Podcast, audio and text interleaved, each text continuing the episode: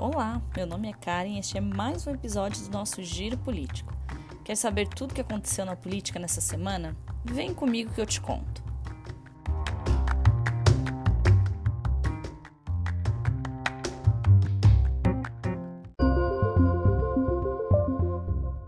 Primeira pauta da semana: caso do deputado Daniel Silveira, vocês lembram que eu comentei com vocês que alguns ministros do STF se estranharam na quinta-feira passada por conta do pedido do deputado Daniel Silveira de substituir a sua prisão por alguma outra medida cautelar? Vocês não lembram da treta? Deem uma olhadinha no giro político da semana passada que lá eu explico. Pois então, depois de todo o auê durante a sessão, eis que no domingo o xerife, quer dizer, o ministro Alexandre de Moraes, ele decidiu revogar a prisão em flagrante do deputado. E como medida alternativa, ele estabeleceu a prisão domiciliar com o uso de tornozeleira eletrônica. Bom, de acordo com a decisão, o deputado Daniel pode exercer seu mandato através do sistema de deliberação remota da Câmara, que é um sistema que começou a ser utilizado por conta da pandemia. Mas, como nem tudo são flores, o deputado continua proibido de acessar suas redes sociais, não pode receber visita, nem conceder qualquer tipo de entrevista sem prévia autorização judicial. Renúncia do presidente do Banco do Brasil. André Brandão, presidente do Banco do Brasil, renunciou ao cargo nessa semana. Ele havia assumido a presidência em agosto do ano passado e foi indicado pelo ministro da Economia Paulo Guedes. Desde o início do ano já se viu uma certa insatisfação do presidente Bolsonaro com relação à conduta do Brandão, principalmente quando ele anunciou o fechamento de algumas agências bancárias, bem como um programa de demissão voluntária. Apesar disso, a decisão de saída veio do próprio Brandão e não da presidência. Há pouco tempo, tivemos também mudanças significativas na Petrobras. E agora, essa mudança no Banco do Brasil. A gente sabe que todos esses fatores acabam influenciando o mercado financeiro e a bolsa de valores.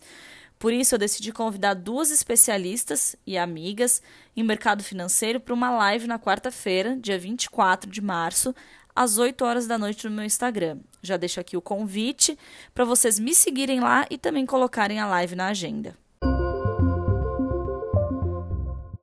Nova lei do gás. Bom, gente, aqui a gente tem um belo exemplo de como o nosso parlamento, na grande maioria das vezes, é devagar quase parando. Esse projeto de lei ele foi apresentado originalmente lá em 2013 e tinha o intuito de fomentar a indústria do gás natural. Porém, entra ano e sai ano, o projeto acabou sendo deixado de lado.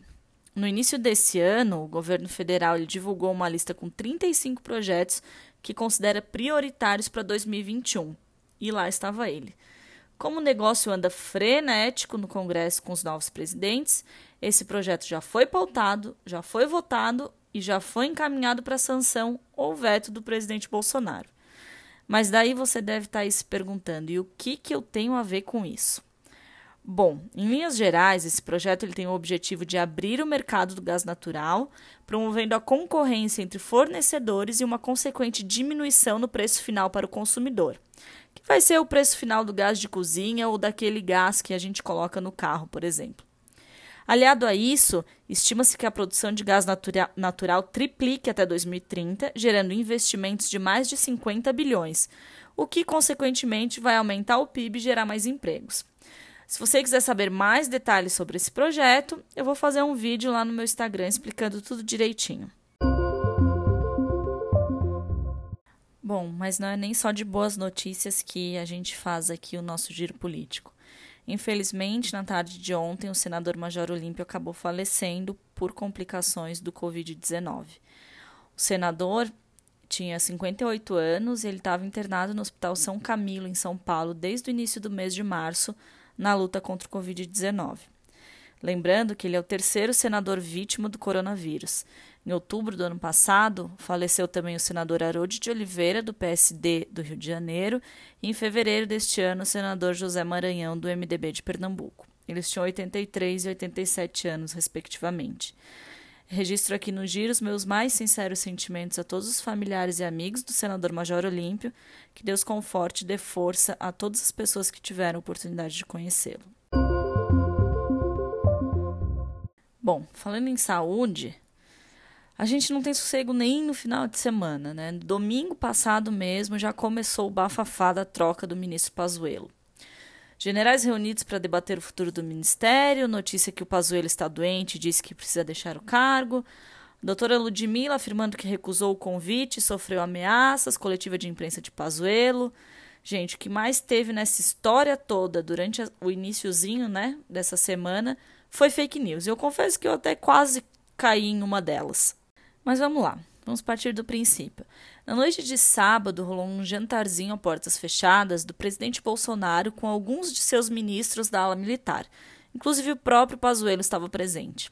Ao que parece, o início das tratativas de mudança começaram já nesse jantar, pois no domingo mesmo surgiram as notícias de que a doutora Ludmilla estaria em Brasília, a convite do próprio presidente, para uma conversa sobre o cargo. Até aí, tudo relativamente normal. Não é a primeira vez que o Bolsonaro troca o ministro da Saúde e em todas as outras vezes ele conversou com mais de uma pessoa antes de divulgar quem seria o sucessor da pasta. Bom, já na segunda cedo, todos os holofotes estavam em cima da doutora Ludmilla. Ela deu uma entrevista de quase uma hora na CNN, falando sobre quais medidas tomaria caso assumisse a pasta como, por exemplo, lockdown e prioridade no tratamento de quem está nos hospitais, pois discurso de tratamento precoce não existe. Contou também sobre todas as ameaças que ela sofreu nos dias em que esteve aqui em Brasília, e além disso, fez questão de falar com todas as letras que ela havia recusado o convite, pois não iria deixar suas ideologias de lado por conta da política. Na hora eu pensei, isso não está me cheirando bem, e foi nessa fake news que eu quase caí. Mas meu sexto sentido não falha não. Segura aí que já já eu conto o desfecho dessa história. No comecinho da tarde, ainda na segunda-feira, o ministro Pazuello fez uma coletiva de imprensa e apresentou um balanço das ações do ministério com relação ao Covid. Listou as vacinas compradas pelo governo e detalhou o cronograma de entrega de cada uma delas. Depois de anunciar o contrato que foi fechado com a Pfizer de 100 milhões de doses, o ministro mostrou nesse cronograma que o Brasil tem contratado para receber 562 milhões de doses de vacina até o fim deste ano, que é mais que o dobro do número de pessoas. Claro que a gente tem que considerar que nessa conta entram as vacinas com duas doses, as que não vão ser entregues pelos fabricantes e também aquelas que vão acabar se perdendo no meio do caminho. Ao final da coletiva, o ministro fez questão de enfatizar que não está doente, que não pediu para sair do cargo e que ali permanecerá até que o presidente decida o contrário, desmentindo a fake news de que ele havia pedido para sair. Bueno, eis que já no final do dia da segunda-feira, é, gente, segunda-feira foi um dia eterno por aqui. Saiu uma nota do ministro das Comunicações afirmando que, abre aspas, houve conversas fluidas entre eles, mas não pode ter havido recusa a um convite que não foi feito. Fecha aspas. Bingo! Eu sabia que o presidente não poderia ter convidado uma médica que, por melhor que seja, é totalmente desalinhada aos ideais do governo. Além disso, foi nítida a jogada política. O Centrão indica um nome, sim, o nome dela veio através de deputados do Centrão. O presidente chama essa pessoa para uma conversa informal. Essa pessoa é totalmente alinhada às ideologias de esquerda. Ela vai para a mídia dizendo ter recusado o convite, fazendo palanque político para a esquerda e para a política do lockdown. Presidente genocida malvadão. Pronto, o circo estava armado. Mas, como fake news não dura muito, além da nota do ministro das Comunicações, um dos repórteres da CNN falou durante o programa noturno que o convite havia sido realmente apenas para uma conversa e que a negativa do presidente, inclusive, havia gerado incômodo da ala do Centrão, que trouxe o nome da doutora Ludmilla. Para encerrar o assunto, o hotel em que ela ficou hospedada aqui em Brasília também divulgou uma nota desmentindo a história de que ela sofreu ameaças dentro do hotel, inclusive com pessoas tentando entrar na suíte dela durante a madrugada. Depois de tudo esclarecido, o presidente, ainda na segunda-feira, anunciou o nome do Dr. Marcelo Queiroga como novo ministro, ministro da Saúde. Pronto, eis o resumo do circo que se transformou essa troca de ministro. E tudo isso em menos de 24 horas. Ainda falando sobre saúde, Nessa semana, a Fiocruz entregou o primeiro lote de vacinas fabricadas totalmente no Brasil, com insumos importados da China. Foram um total de 1 milhão e 80 mil doses. Além disso, a Fiocruz também entregará semanalmente lotes com 6 milhões de doses. A previsão é de que, no total, sejam produzidos aqui no Brasil mais de 100 milhões de doses até junho.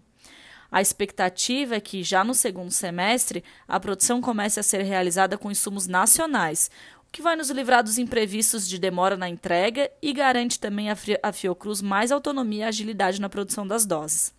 Além disso, entre hoje e amanhã receberemos mais um milhão de doses do consórcio COVAX Facility, que são fruto de uma aliança global liderada pela OMS para impulsionar o desenvolvimento e distribuição de vacinas. O acordo entre Brasil e COVAX prevê um total de 42 milhões de doses.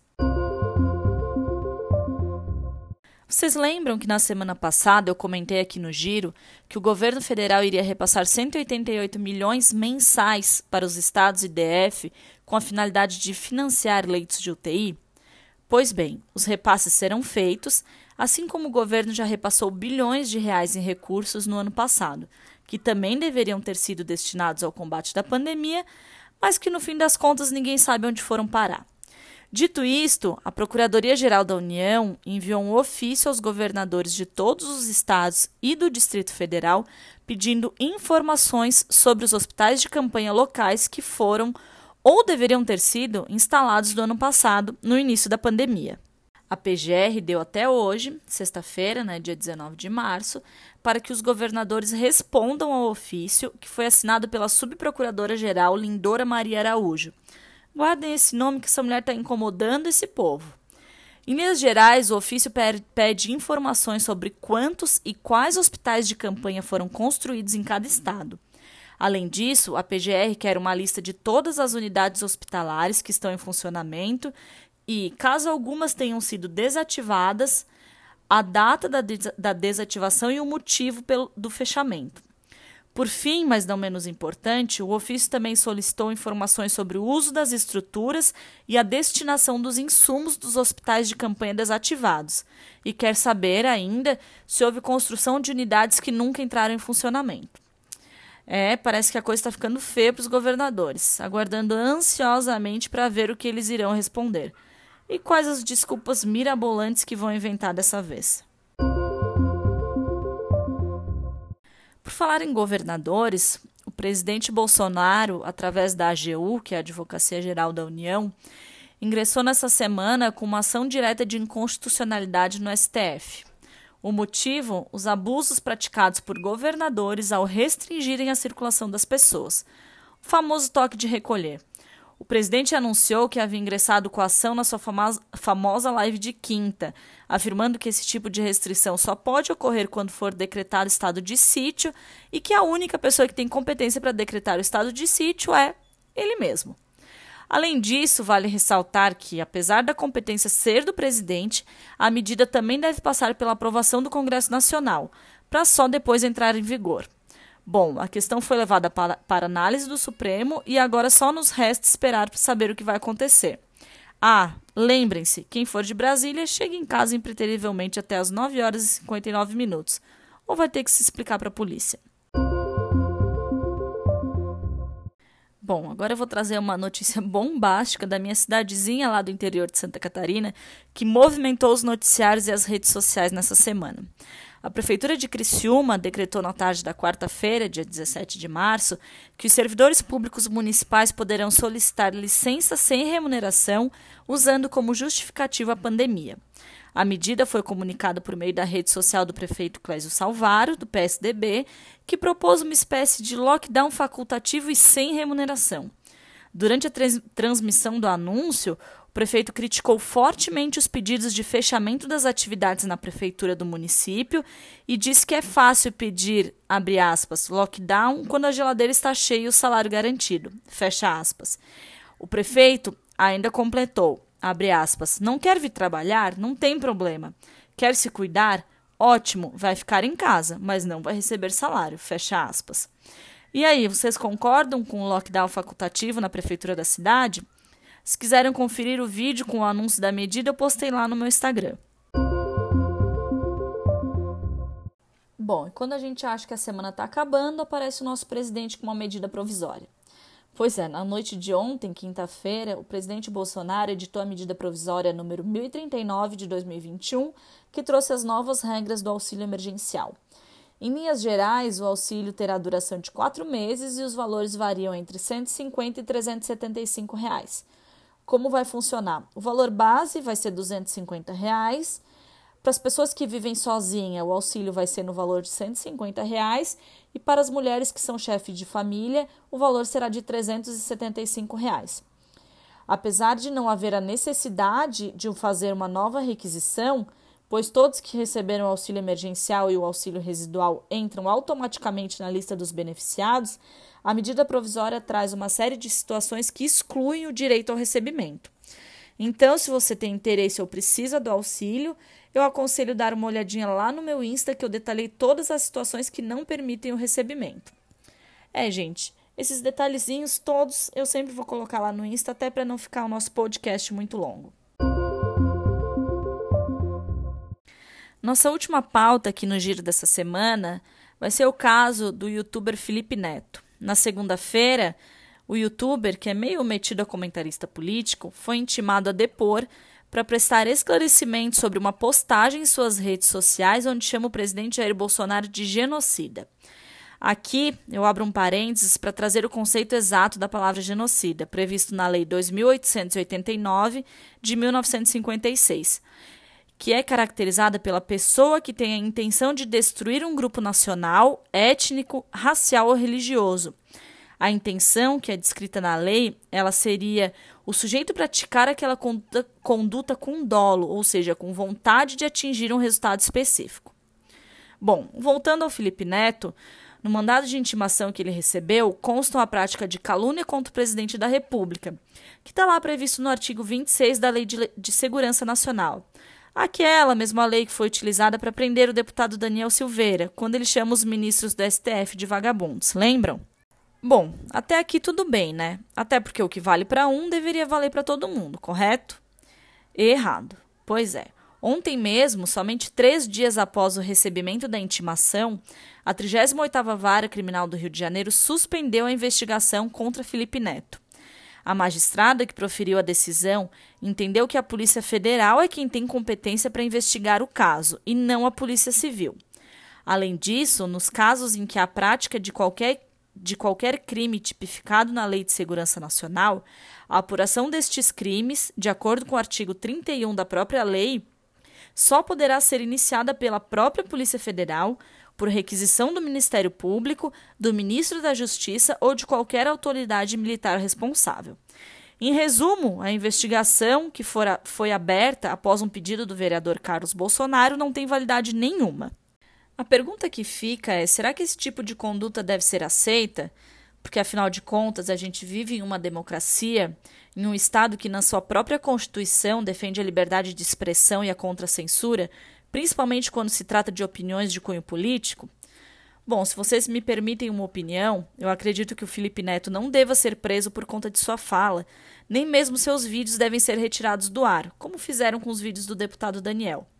Porém, o fato deve ser sim investigado e ele deve ser punido caso se verifique que sua conduta foi criminosa. Porém, eu quero deixar um dever de casa aqui. Deem uma olhadinha no caso do jornalista Oswaldo Eustáquio, que em meados do ano passado foi preso por impulsionar discurso contra o STF e o Congresso Nacional.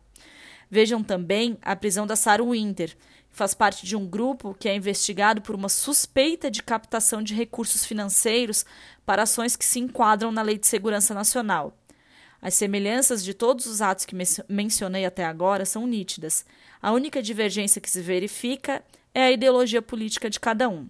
Talvez a reclamação de censura só apareça quando convém. Acredite, nunca é sobre liberdade, mas sim sobre ideologia.